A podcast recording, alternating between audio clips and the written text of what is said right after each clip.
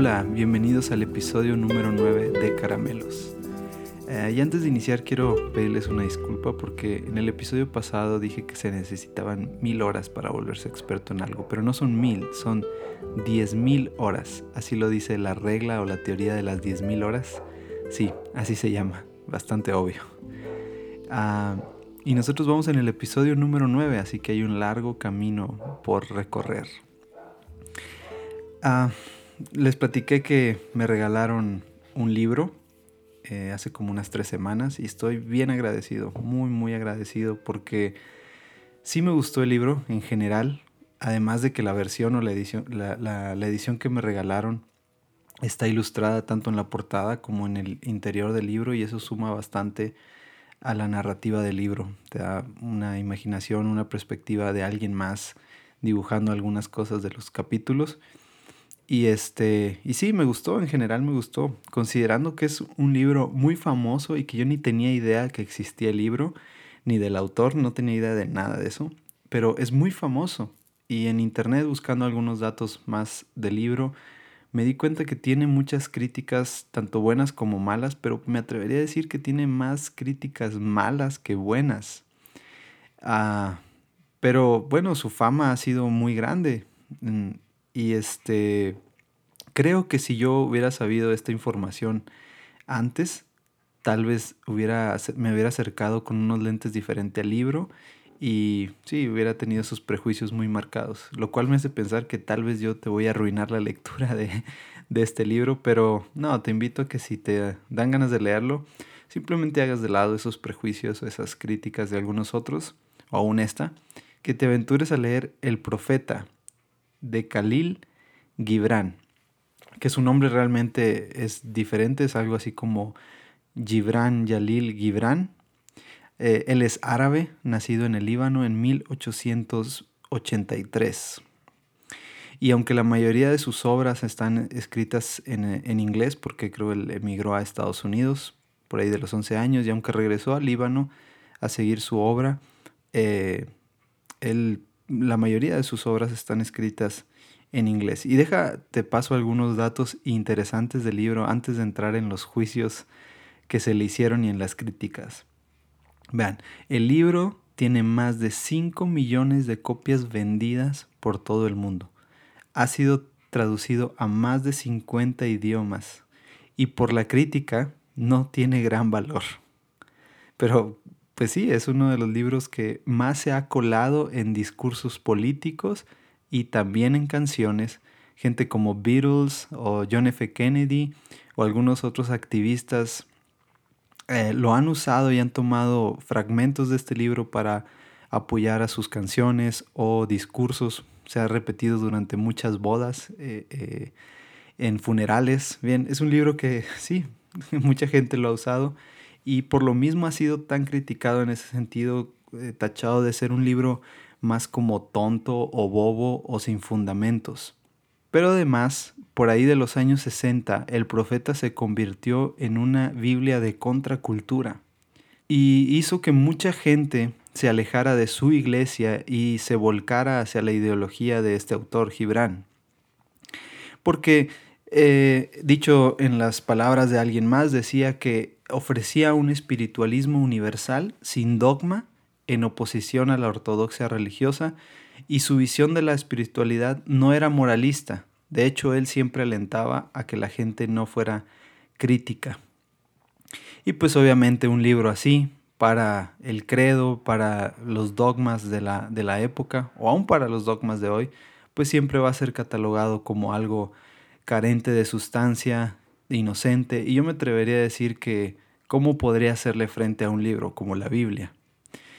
Ah, pero sí, eh, eh, creo que si uno lo lee más a detalle y, puede descubrir algunas cosas, creo que puedes entender que el autor estaba muy influenciado por sus corrientes eh, religiosas. Él era cristiano, pero siempre fue un cristiano como muy rebelde aparentemente porque eh, en algunas biografías que encuentro de él veo que él siempre estuvo en contra de la iglesia en el Líbano, en la iglesia cristiana, veía cómo la iglesia había este, oprimido al, al pueblo y estaba haciendo mucha injusticia y haciendo poder o un mal uso del poder que tenía sobre su propio pueblo. Entonces él viene y entrega este tipo de, de, sí, de libro espiritual en donde deja un montón de enseñanzas de, o, de visiones que él tiene acerca de la vida y las comparte al mundo, proponiendo una nueva,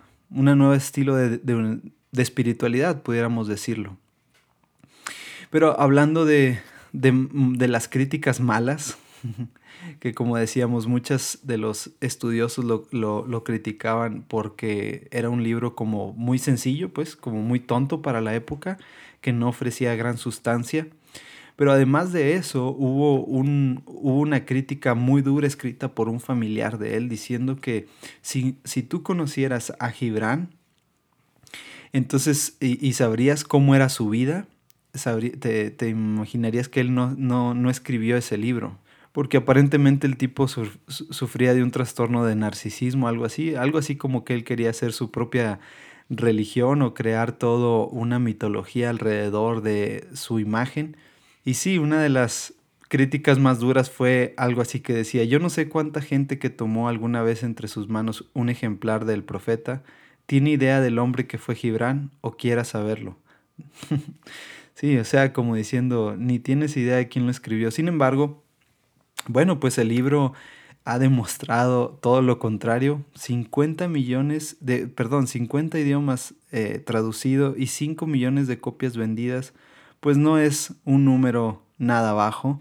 Así que si nosotros lo pensamos que pudo haber sido un libro escrito por cualquiera, pues entonces pudiéramos sacar ese chip y entonces adentrarnos un poco más eh, en dejar de lado las cosas y poder disfrutar de la lectura de El Profeta. El libro trata de Al-Mustafa, el profeta, siempre mencionado en el libro como Al-Mustafa, el elegido, el bien amado, que tiene ya 12 años viviendo en el pueblo de Orfalis, ah, pueblo en el que un barco lo dejó y él ha estado esperando el regreso de ese barco para volver a su isla natal. El, libro inicia estando él en una colina y volteando a la costa y ver que ese barco aparece.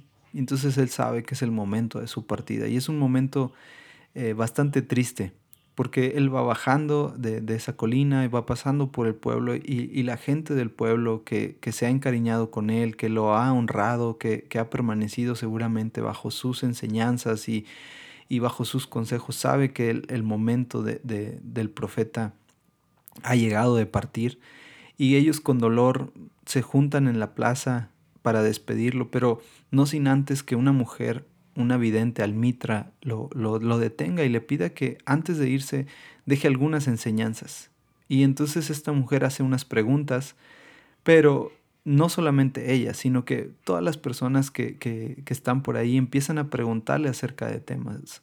Y él contesta con tipos poemas. De hecho, en el libro podemos encontrar en general 26 poemas en prosa, en los cuales muchos de ellos son estas personas preguntando de cualquier tema. Va desde el amor, las relaciones, las casas, las posesiones, la alegría, el trabajo, la enseñanza, la amistad, las conversaciones, del tiempo, de la oración, del placer, de la belleza, de la religión, aún de la muerte y la gente le pregunta y entonces él contesta, lo cual me hace pensar y recordar un episodio de uno de mis podcasts favoritos que es Armadillo, pueden escucharlo. Y hay un episodio que se llama Predicación sin formato. Y me recordó mucho esto. Predicación sin formato trata de que eh, Yesaya está en, en, una iglesia y gente le empieza, eh, eh, levanta la mano y suelta un tema y entonces él predica acerca de ese tema unos cuantos minutos y esto me, recordó mucho ese momento, como el profeta antes de partir, personas sacan como un tema, algo que les incumbre, algo que, está pasando eh, en su dolor o en su situación, y, saca ese tema y, lo que hace el profeta es dar una enseñanza o una visión que él tiene acerca de eso. Ah, y sí, lo hace un tipo de predicación. Y siendo una de las cosas que más me apasionan en este mundo es predicar, esta parte fue la que más me gustó, porque él toma así, literal, de la nada, lo bombardean con un tema y él tiene una respuesta para ese tema. Sí, yo quisiera ese don de poder contestar eh, eh, si, si una predicación sin formato. Tal vez algún día lo haga, no lo sé. Ah, pero sí, por eso me gustó tanto el, libro, porque me imaginé tanto a, este, a esta persona una tipo predicación en donde él está en la plaza y la gente levanta su mano o simplemente levanta su voz y habla y él contesta una enseñanza sobre eso. Ah, las aplicaciones pues son, sí tienen una carga teológica muy fuerte, demasiado fuerte. De hecho, una de mis favoritas, este, bueno, algunas ideas que anoté aquí importantes es que, ¿y qué es el temor a la necesidad, sino la necesidad misma? Guardar es morir, y muchas, muchas como a nada llames feo, salvo al temor que el alma siente ante sus propios recuerdos.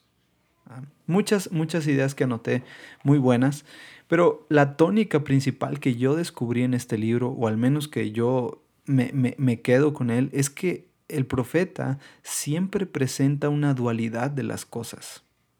Como la forma más práctica de, explicarlo es como decir, él, él, nos dice, el blanco no existiría sin el negro. No que el negro y el blanco sean contrarios y no puedan existir, sino que más bien coexisten uno del otro. Si no existiera el negro, entonces el blanco no existiría. Si no hubiera blanco, entonces el negro no existiría. Y todo el tiempo nos presenta en cada idea, en cada pensamiento, en cada tema que le, que le preguntan, él presenta esta dualidad. Mi, capítulo favorito que creo que nos muestra mucho más a detalle lo que les, la idea que les propongo. Y dice, de la alegría y de la tristeza. Entonces fue una mujer la que le pidió, háblanos de la alegría y la tristeza. Y él respondió, vuestra alegría es vuestra tristeza sin máscara, y el mismo pozo del que emana vuestra risa ha estado con frecuencia lleno de vuestras lágrimas. ¿Cómo podría ser de otra manera? Cuanto más profundo ahonde el pesar en vuestro corazón, más alegría podrá contener.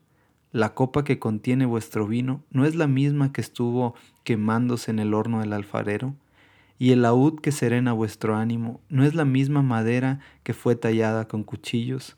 Cuando tembléis de alegría, mirad en el hondo de vuestro corazón y comprobéis entonces que sólo lo que os ha dado tristeza os está volviendo alegría.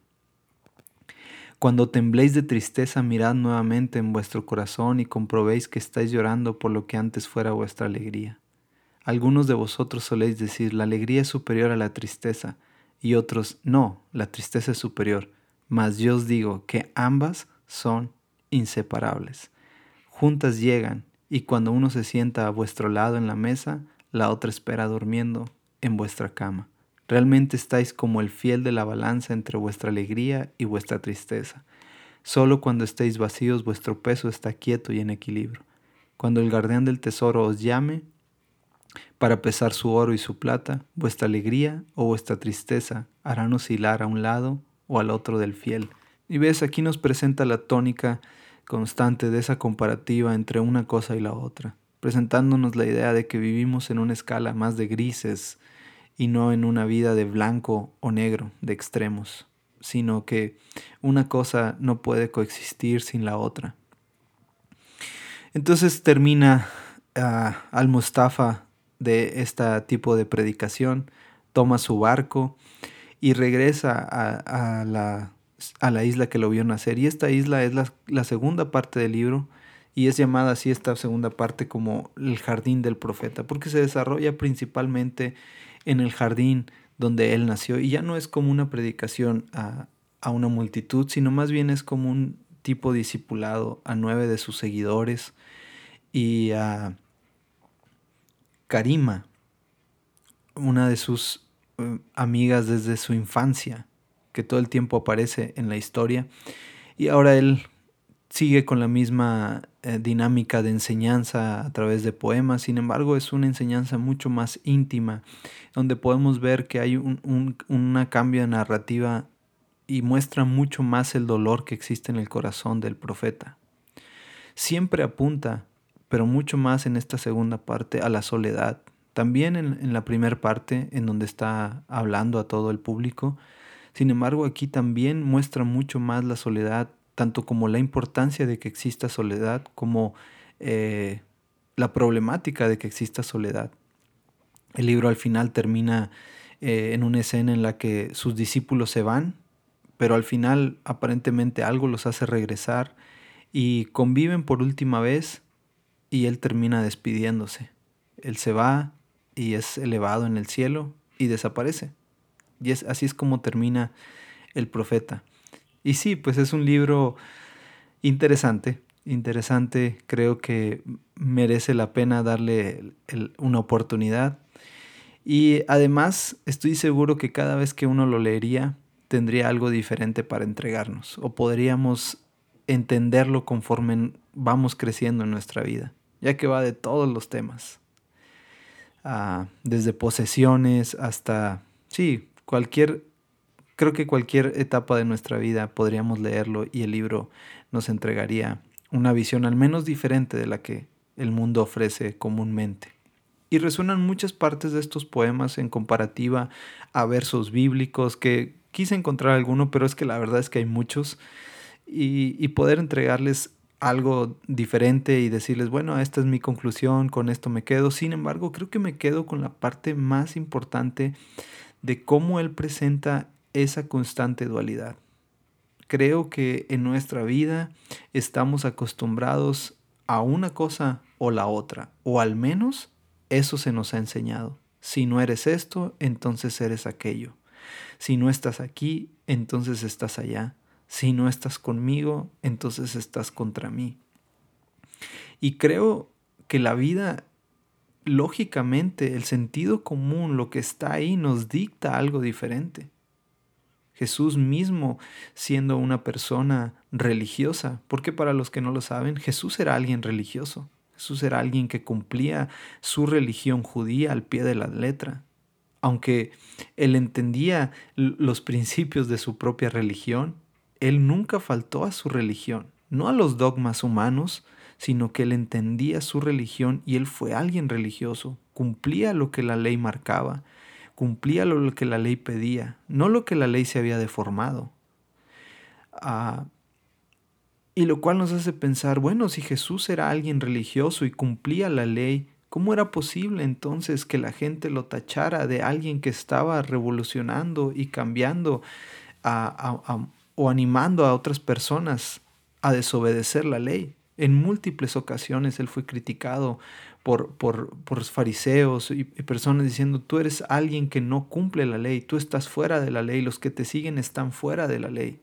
Sin embargo, creo que normas de hombres siempre están apuntando a cargarnos a un lado de la historia. Sin embargo, Jesús no está en ese negocio. Jesús está en el negocio de redimir. Y redimir, pudiéramos decirlo, que es encontrar un balance. Encontrar el balance no entre lo bueno y lo malo, sino en aprender a vivir con el dolor, con la alegría, con la escasez, con la abundancia, con muchas cosas que a veces hemos querido simplemente tener esto porque si no lo tengo entonces estoy fallando.